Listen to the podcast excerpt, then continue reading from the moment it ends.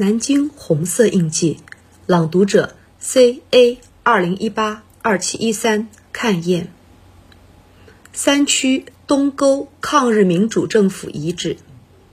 三区东沟抗日民主政府遗址位于陆河区龙袍街道孙兆村小集组。一九四零年四月，中共皖东津浦路东省委。